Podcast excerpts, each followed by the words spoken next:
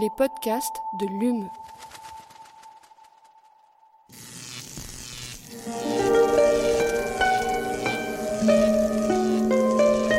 Allume la science.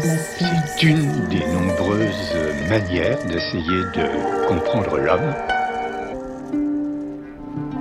Eh bien, imagine que toute forme de vie sur Terre meurt instantanément et que chaque molécule de ton corps explose à la vitesse de la lumière. Une sorte de, de relativisme absolu. Inversion complète de la charge des protons. La Terre va entendre ces mots. Allume la science. À tous et toutes dans Allume la science, l'émission qui vous branche chaque semaine sur l'actualité des laboratoires de l'Université de Montpellier et de ses partenaires.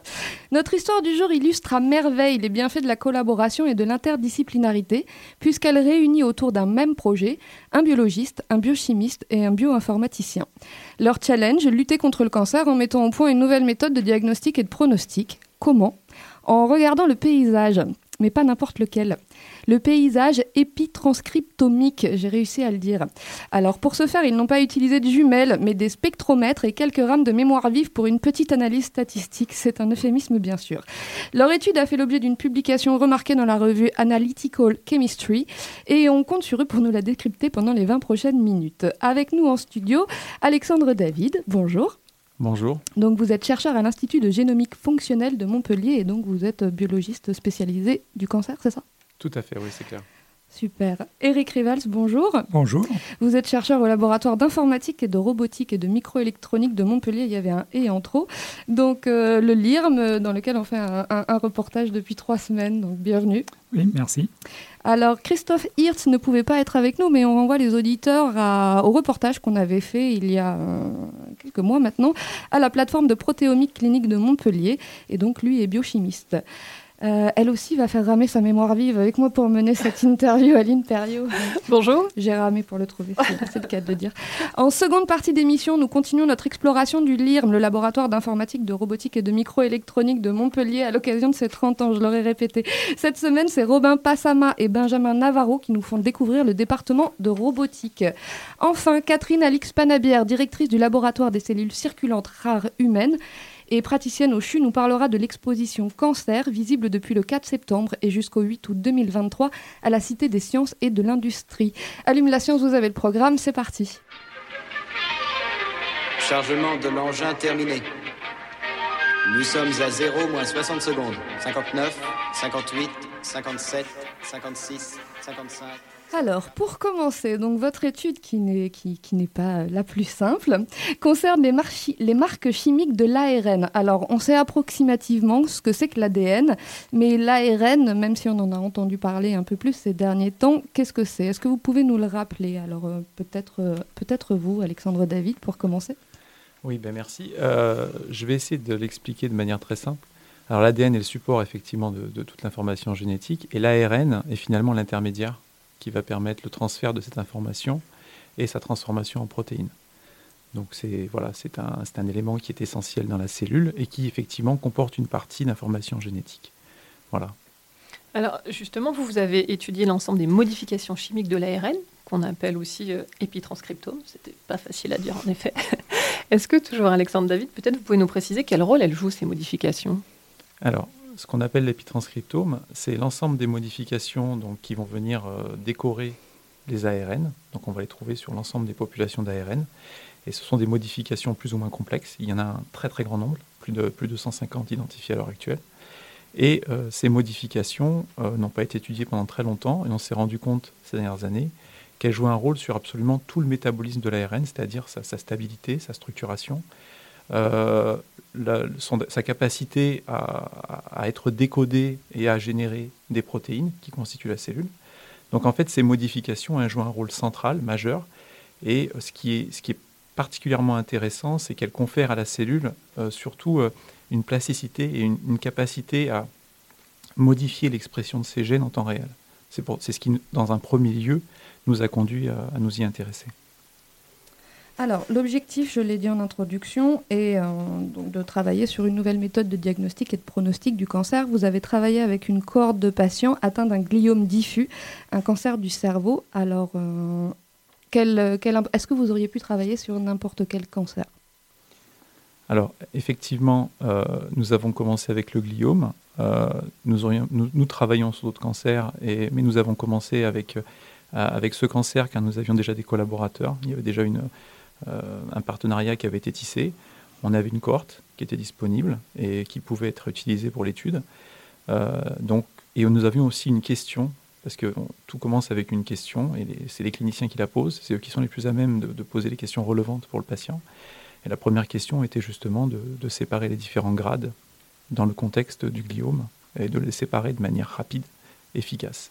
Voilà, donc c'est pour ça que nous sommes partis sur le gliome et que nous avons utilisé une cohorte de patients avec différents grades de gliome, du grade 2 vers le grade 4. Alors, les, les grades, vous nous l'expliquez avant de, de rentrer en studio. Euh, Eric Rival, justement, les grades, c'est les, stades de la maladie, c'est ça? On pourrait le traduire comme ça ou... Oui, c'est des stades d'évolution de la maladie. Je crois que même en français, c'est plutôt stade qu'on dit. Voilà. C'est pas Et impossible. donc, en fait, euh, ça, ça- ça peut commencer euh, une tumeur qui peut être bénigne, et puis après, ça peut évoluer. Et donc, euh, l'évolution de la maladie, euh, est- on, on- on considère qu'il y a différents stades. Les cliniciens considèrent qu'il y a différents stades. Et donc, ici, il y a un stade 2, un stade 3, un stade 4. Et le stade 4, c'est un cancer qui est extrêmement agressif et qui laisse très peu de chances de survie aux patients euh, en pratique. Donc euh, les, les cliniciens opèrent les patients et puis euh, ils, veulent essayer aussi de déterminer quel est le stade d'avancement de la maladie. Et donc, vous, vous avez travaillé à partir de, de, de- de quel type d'échantillon, de quelles données, en fait, euh, concrètement Donc en fait, on est parti de, de, chirurgie, de, tissus tumoraux euh, qui ont été issus d'opérations chirurgicales et qui ont été prélevés dans différents centres. Donc c'est une, étude multicentrique qui a été réalisée. Et donc à partir de ces échantillons tissulaires, on avait donc, euh, comme disait Eric, différents, différents stades tumoraux qui étaient représentés provenant de différents patients. Et donc c'est du tissu tumoral. Voilà, euh, et on regarde l'ensemble des ARN composant ce tissu tumoral. C'est à partir de là qu'on démarre. Et juste une question sur la cohorte, on l'a pas précisé, ça représente combien de patients, cette cohorte? 77. D'accord. En tout, 77, ouais, en comptant. en euh, comptant les patients avec des tumeurs et euh, des individus qui n'ont pas de tumeur, puisqu'on fait euh, la différence entre tumeur et pas tumeur. Mais alors, du coup, ceux qui n'avaient pas de tumeur, on leur a quand même prélevé un échantillon de tissu cérébral? Alors, Non. c'est là, c'est. Euh, c'est justement un petit peu la, la particularité. En fait, euh, ce qui nous sert de contrôle, ce sont des tissus non tumoraux, mais ce ne sont pas des tissus sains. C'est-à-dire que ce sont des tissus malades. Donc, effectivement, il y avait nécessité d'une opération. On n'a pas prélevé ça euh, à, des gens lambda. Donc, c'est des tissus, effectivement, qui ne sont pas sains, mais qui ne sont pas tumoraux pour autant. C'est à partir de là qu'on a pu quand même essayer de faire un échantillonnage contrôle, en quelque sorte. D'accord. Alors, on va entrer un peu plus dans la méthode. Donc, on en a parlé au début. Vous combinez l'analyse des marques chimiques de l'ARN par spectrométrie de masse et l'intelligence artificielle. Alors, c'était plutôt une question, je pense, pour euh, Christophe Hirtz. Mais est-ce que vous pouvez nous expliquer en quelques mots ce que c'est que la spectrométrie de masse Alexandre Alors, David? Ouais. Alors la spectrométrie de masse, effectivement, Christophe aurait été plus à même, euh, parce que c'est un peu plus l'excellence en spectrométrie de masse par rapport à, à mes connaissances.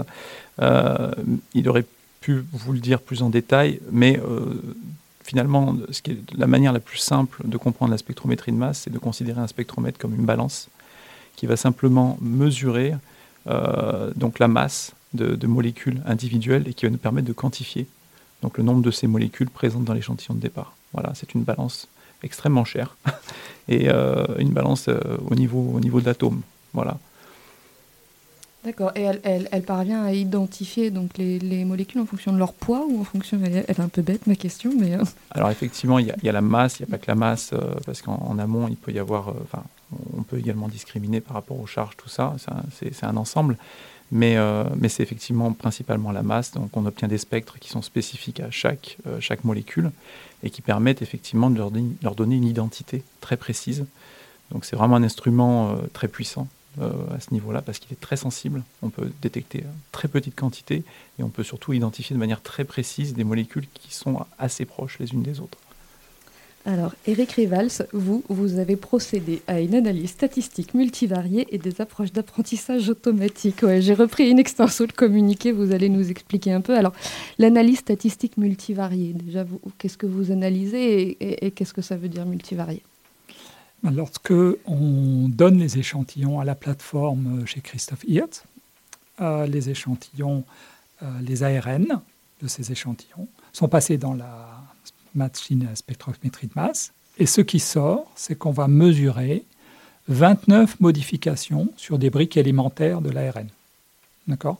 Donc on a 29 décorations sur ces briques de l'ARN qu'on qu'on peut mesurer avec cette machine. Et on a donc 29 euh, valeurs de quantité de masse pour ces 29 modifications. Et ça, ça nous fait une sorte de vecteur. hein. On dirait un vecteur. Et c'est ça qu'on va analyser. Donc on a un vecteur, un, ensemble de 29 mesures pour chaque patient et pour chaque individu euh, qui n'a pas de tumeur. Et ces vecteurs, ben, euh, multivariés, c'est parce qu'il y a 29 mesures, donc il y a 29 variables. Et donc, on va pouvoir utiliser euh, ces analyses. Par exemple, euh, si on voulait représenter chacun des patients en fonction de ces 29 valeurs, il faudrait un espace à 29 dimensions, et ça, c'est pas très pratique à manipuler. Donc, par exemple, on a fait une sorte de réduction de dimensions, et on peut projeter euh, le- les valeurs d'un individu, sain ou cancéreux, dans un espace où il n'y a que trois dimensions. Euh, vous vous rappelez à l'époque, euh, quand vous avez fait des mathématiques à l'école, vous aviez un espace avec des, coordonnées x, y, z. Et bien voilà, là, on a des coordonnées x, y, z qui représentent chacun des patients chacun des individus non, non, Alors, pas non pensé- cancéreux. J'ai pas pensé à, à- à vous le demander tout à l'heure, mais ces 29 variables, ces 29 décorations, euh, co- comment vous les choisissez, entre guillemets Euh, il y a une part, c'est parmi euh, celles dont on pense qu'elles peuvent varier de manière significative dans les ARN qu'on va regarder, qui sont l'ensemble des ARN. Mais il y a aussi une capacité technique, parce qu'on ne sait pas encore toutes bien les mesurer avec la plateforme. Donc il y a une capacité technique, et cette capacité technique, on est en train de l'augmenter. On a commencé avec 29, mais maintenant on en fait 35, je crois. On en fait 35. Voilà. Ça vous donne encore plus de travail, ça alors? Maintenant, vous avez 35. euh, Non, parce que 29 ou 35, ça change pas grand-chose. C'est juste qu'on a plus de signal. D'accord.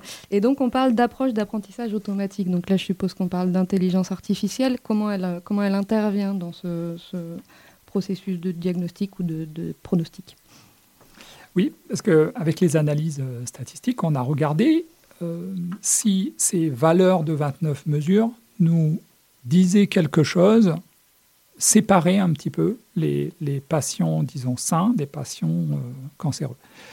Et en fait, l'intelligence artificielle, elle va extraire du signal une capacité de prédire le grade de la tumeur. Voilà. Donc, on lui montre des exemples. C'est un programme. On fabrique un programme auquel on montre des exemples de, vecteurs de 29 valeurs. D'accord? En sachant que pour certains vecteurs, c'est un patient cancéreux et pour certains autres vecteurs, c'est un patient non cancéreux. Et lui, il va apprendre, et en sachant pour les patients cancéreux de quel stade il est. Il va apprendre à voir s'il y a des valeurs qui aident à faire la différence entre les stades 2, 3, 4 ou le fait qu'un patient n'ait pas de tumeur. Et donc, on a une phase d'apprentissage, on lui montre des exemples, et ensuite, dès qu'on a un nouvel échantillon, on peut lui donner un nouvel échantillon, et on lui dit, ben, prédit le grade ou le fait que le, patient soit sain ou tumoral. Et justement, avant cette approche, euh, enfin, avant cette approche, c'est-à-dire pour l'instant, comment est-ce qu'on fait pour euh, dé- déterminer le, grade d'un tel type de tumeur? C'est quoi la méthode utilisée actuellement? Et quel est l'avantage de la vôtre par rapport à celle qu'on utilise actuellement? Alexandre David. Alors, actuellement, euh, tout va reposer sur euh, des anatomopathologistes qui vont, réaliser des marquages. Donc, les, échantillons tumoraux vont, être inclus et vont être découpés en fines, euh, fines lamelles qui vont être analysées au microscope avec différents, marqueurs. Et en général, il y a toujours deux médecins qui vont, regarder ces coupes et qui vont donner leur avis euh, de manière euh, totalement euh, séparée, à l'aveugle, chacun de son côté. Et ils vont ensuite essayer de voir si leur avis converge vers la, même observation pour pouvoir identifier le grade, et identifier le, stade tumoral, identifier, voilà, donner un pronostic in fine et orienter, on va dire, la prise en charge du patient par rapport à ce qu'ils ont vu. Voilà. Donc ça prend quand même un certain temps, ça reste subjectif, il y a toujours des zones d'ombre. Et, euh, et pour autant, il faudrait, c'est une des raisons pour lesquelles on a développé la, la technologie, il faudrait accélérer un petit peu cette étape-là et être un peu plus sûr du résultat. C'est-à-dire, oh, pardon, excusez-moi, juste une question là-dessus. Il faudrait être un peu plus sûr parce qu'en termes de prise en charge pour le patient derrière, ça veut dire des, des meilleures chances de guérison pour lui si jamais euh, plus tôt on arrive à déterminer de quel grade euh, est sa tumeur Alors, la guérison pour le glioblastome, on ne va pas vraiment en parler parce que ça reste quand même euh, une maladie, euh, malheureusement, avec un, avec un pronostic plutôt, euh, plutôt négatif sur du long terme. En revanche, les grades, on va dire, qui sont, qui sont de, enfin, les gliomes, de bas grade ne vont pas avoir la même évolution que les gliomes de haut grade. Et lorsque, si on est capable de séparer le grade 2 le grade 3, euh, on va être capable de, faire une prise en charge qui est adaptée au low grade par rapport au grade plus élevé. Et, euh, c'est important de déterminer ce grade pour donner, on va dire, la meilleure chance de, euh, survie sur, plusieurs années aux patients.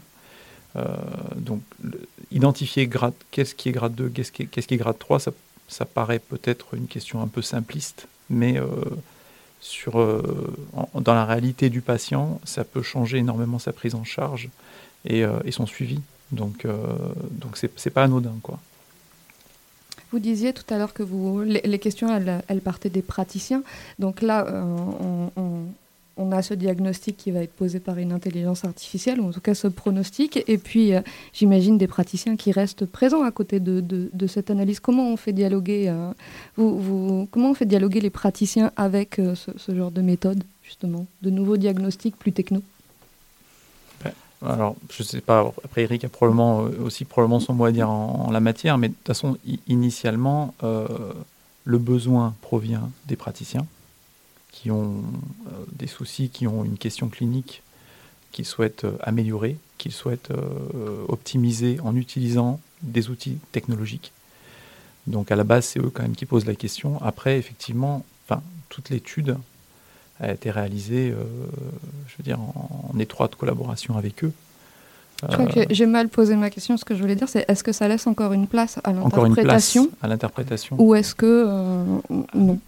Oui, bien sûr, parce que euh, l'intelligence artificielle, elle n'est pas là pour remplacer le clinicien. Le clinicien, il a tout un tas d'informations. Par exemple, il connaît la vie du patient. Euh, il l'a vu, il l'a vu en consultation plein de fois. L'intelligence artificielle, elle va utiliser ces mesures pour essayer de faire une prédiction et sera une information de plus pour le praticien pour décider quel est vraiment le stade et s'appuyer dessus pour prendre des décisions de traitement thérapeutique, de suivi du patient. Donc c'est de l'aide à la décision, c'est pas une décision à la place des cliniciens. De toute façon, le- Et- en fait, je- à la fin, c'est pas, c'est c'est pas, enfin, c'est un- une valeur qui est donnée à la fin hein, du, du pipeline. C'est pas. Ah ben le pipeline justement c'était ma question suivante parce que donc, donc vous l'avez breveté dans le communiqué on dit ça- cette méthode et vous parlez de pipeline unique Euh, qu'est- qu'est-ce que ça veut dire pipeline Eric Rivals? Un pipeline, c'est une idée euh, très simple, c'est un enchaînement de différents protocoles et méthodes. Euh, voilà, donc ici, euh, à partir du tissu, il y a un prélèvement qui est fait. De ce prélèvement, il y a un premier protocole biochimique pour extraire les ARN, pour les préparer. En deuxième, il y a un deuxième protocole, une deuxième étape, pour les passer dans la machine de spectrométrie de masse et récupérer les 29 valeurs sur les modifications qu'on cherche à mesurer. Et ensuite, il y a une troisième étape, qui est le protocole informatique, qui lui va prendre ces valeurs, le donner au programme euh, d'apprentissage euh, automatique, qui lui va proposer une décision pour le stade ou euh, le fait que ça soit un échantillon non tumoral ou tumoral. Donc c'est l'enchaînement de différentes étapes, euh, différents protocoles, le plus normalisé, le plus sécurisé possible, qu'on veut essayer de mettre en place et de rendre le plus rapide possible. Après, une question que vous avez posée sur l'avantage par rapport à la méthode actuelle, c'est que la méthode actuelle, elle, se base sur des informations cliniques de macro. Voilà, on regarde des, des coupes avec des marquages. Là, il s'agit d'une information qui est au niveau moléculaire, dans, ça nous informe sur le fonctionnement des cellules tumorales. Et donc ce fonctionnement des cellules tumorales, ça, ça nous dit quelque chose sur le développement de la tumeur. Et c'est- assez important de combiner les deux, probablement. Alors, le, le temps est passé très vite. On est, on est déjà arrivé au terme de cette émission. On vous remercie beaucoup d'avoir accepté notre invitation. Et, euh, Merci et- de nous et avoir reçus. Merci pour votre clarté. C'est devenu très, très clair. super. Alors on passe maintenant à notre séquence reportage et pour ce second volet de notre série consacrée aux 30 ans du LIRM et à sa porte ouverte qui aura lieu le 8 octobre, Robin Passama et Benjamin Navarro nous emmènent dans l'antre des robots. Alors je suis Robin Passama, ingénieur de recherche CNRS et je suis chargé en gros du développement essentiellement logiciel euh, des robots de la plateforme de robotique. Ouais, moi c'est Benjamin Navarro, ingénieur de recherche CNRS aussi, euh, aussi en charge de développement logiciel et aussi un peu plus spécifiquement de tout ce qui est euh, contrôle de, de robots. Alors, qu'est-ce que vous euh, pouvez, qu'est-ce que vous voulez bien nous montrer aujourd'hui? Dans cette halle euh, dans laquelle on, on parle, nous développons des euh, manips dans différents domaines, la cobotique, donc l'interaction directe entre euh, l'homme et le robot, Euh, la robotique à câble, c'est une manière de concevoir des robots euh, qui sont euh, construits à partir de, de technologies assez classiques que sont les des câbles comme on trouve par exemple sur des grues. Il y a des robots sous-marins qui sont aussi conçus ici et développés. Et des robots humanoïdes euh, qu'on a plutôt tendance à acheter euh, parce qu'on n'a pas encore euh, le- cette expertise de conception de, de robots humanoïdes. Commencer par ça? Ouais, celui qui cueille des oranges. Donc ça c'est un robot qu'on appelle Cobot pour contraction de Collaborative Robot. Ce sont des robots dont l'i- l'idée générale est qu'ils puissent euh, assister les hommes euh, réellement. Alors ce qui est loin d'être le cas pour l'instant, hein, soyons clairs. Mais on essaie de développer euh, différentes choses. Alors ça peut être de la, de la commande et également des, euh, des activités sur la, la perception et l'interprétation de la scène. Donc là vous pouvez voir un arbre, donc il faut essayer de détecter sont les feuilles ou sont les fruits et puis éventuellement essayer d'avoir un modèle de déformation de l'arbre. Pour l'instant ça reste euh, extrêmement simple. On va le décrire un petit peu ce robot avant d'aller plus loin. Donc euh, c'est un grand cube avec euh, deux grands bras orange et il est devant un faux oranger. Donc son but c'est vraiment de cueillir des oranges. C'est exactement ça, oui. Le, le but, en fait, donc, comme on disait tout à l'heure, c'est donc localiser les, les oranges via une caméra qui est sur le robot. Et donc, en fait, après, le robot va venir avec euh, on va dire, sa main gauche euh, où il y a un sécateur pour venir au-dessus de l'orange, couper, et avec euh, un endroit en dessous, un panier pour récupérer les fruits et pas qu'ils tombent par terre. Là, on- il est dans une configuration comme ça, mais bon, le robot n'avait pas été conçu euh, pour cette manip-là en particulier, qu'on fait plein de choses avec, et voilà. Donc, Qu'est-ce que ça pourrait être ces autres applications? Ce qu'on fait souvent, ça va être euh, donc euh, assister des, euh, des travailleurs, par exemple des fois apporter des, euh, des charges lourdes. Je vois sur la table à côté du robot, il y a une main une- euh, oui. robotisée. Et elle s'adapte au robot, celle-là aussi? On peut la monter sur les bras qu'on a ici, donc on peut monter les, les deux mains et donc manipuler des objets, on va dire plus euh, petits et plus euh, plus finement avec ces mains-là, même si elles restent encore assez euh, complexes à utiliser, parce qu'on a quand même euh, 19 articulations à l'intérieur. Alors sur ce type de robot, c'est quoi le défi pour vous hein, les, les- les- points compliqués à mettre au point justement Déjà toute la partie euh, contrôle, il y a aussi toute la partie perception. Par exemple, il faut savoir que les différentes phases du robot sont contrôlées à la main. Donc on est derrière euh, sur un clavier et on dit passe à la, à la phase suivante. Ce qui évidemment n'est pas envisageable dans un vrai scénario, euh, dans une vraie usine. Pour ça, il faut avoir des moyens, que le robot ait les moyens de comprendre qui est en train de se passer dans le processus industriel. On doit pour ça être capable d'analyser le mouvement, d'interpréter ce mouvement, donc de le modéliser, de l'interpréter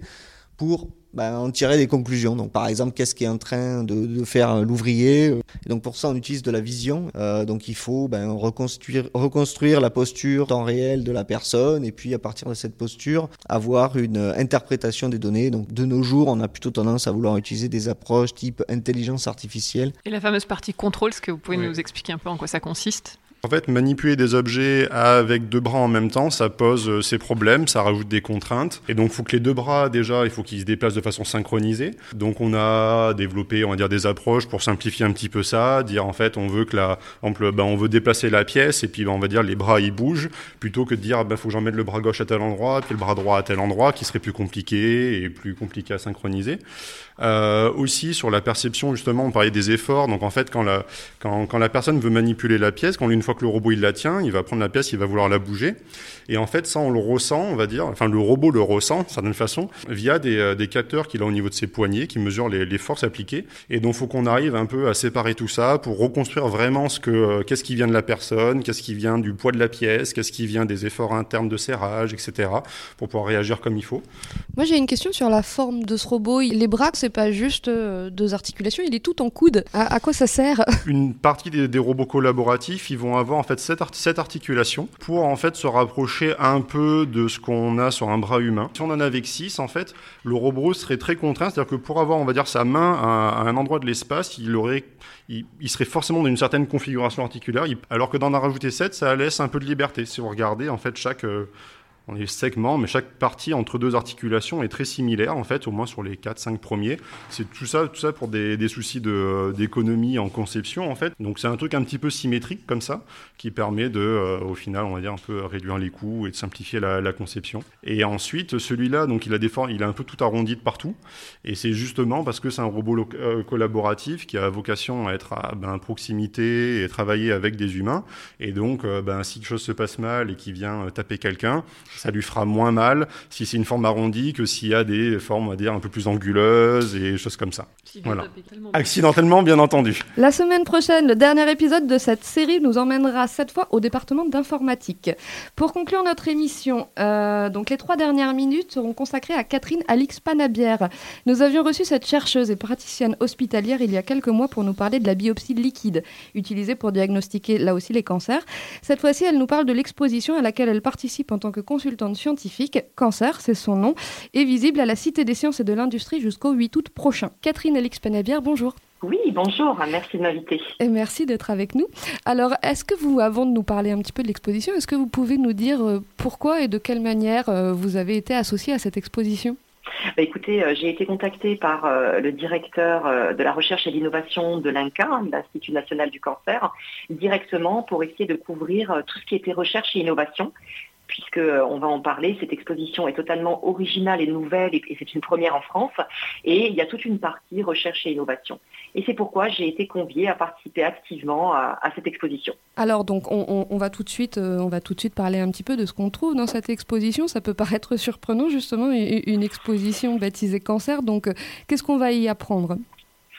Ben, c'est vrai que c'est, déjà c'est destiné à, tous les publics à partir de 14 ans hein, et elle aborde vraiment multiples aspects euh, scientifiques, psychiques et sociétaux euh, de la maladie et euh, elle présentera un état des lieux sur les traitements pour mieux combattre les idées reçues et libérer la parole sur ce qu'est le cancer.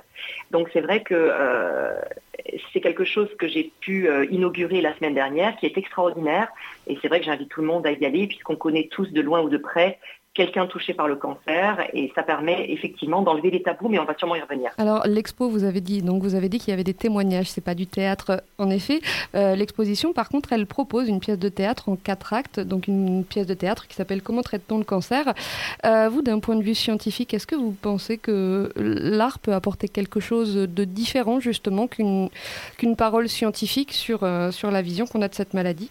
Oui, alors j'ai pu assister par rapport à une, il y a une pièce où vous avez finalement, c'est l'annonce du cancer par le médecin à son patient. Et c'est vrai que c'est très artistique parce que ce sont des dessins euh, très joliment euh, faits avec une musique très appropriée.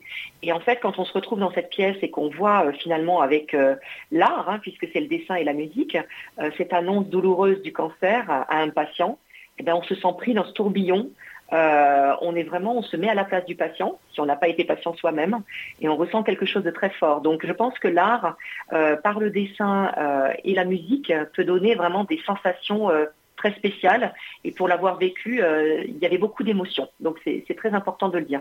Je vous remercie beaucoup, Catherine Alix Panabière. Donc, je rappelle, l'exposition, elle a commencé donc le 6 septembre dernier, c'est bien ça? Oui, elle a commencé le 6 septembre dernier, donc j'étais à l'inauguration le 4 septembre euh, avec les directeurs de l'INCA parce que je voulais quand même dire que c'était vraiment euh, une exposition qui a été conçue avec euh, un partenariat fort avec l'Institut national du cancer et que c'est une exposition qui va être itinérante après Paris, trilingue, elle est faite en français, en anglais et en espagnol et elle est à peu près sur une superficie de 600 650 mètres carrés. Donc il y a beaucoup d'installations audiovisuelles où on, rentre vraiment dans le cancer avec euh, l'origine, le développement du cancer, les thérapies. Euh, tout, tout ceci va être couvert par cette exposition. Donc je vous invite vraiment à y aller, c'est magnifique. Et elle est donc à voir jusqu'au 8 août 2023. Un grand merci à vous. Et, Merci, au revoir. Et à très bientôt. Au revoir. Allume la science, c'est fini pour aujourd'hui. Un grand merci à Adeline Flock pour la réalisation de cette émission, à Aline Perriot pour sa complicité. On se retrouve la semaine prochaine. D'ici là, restez branchés.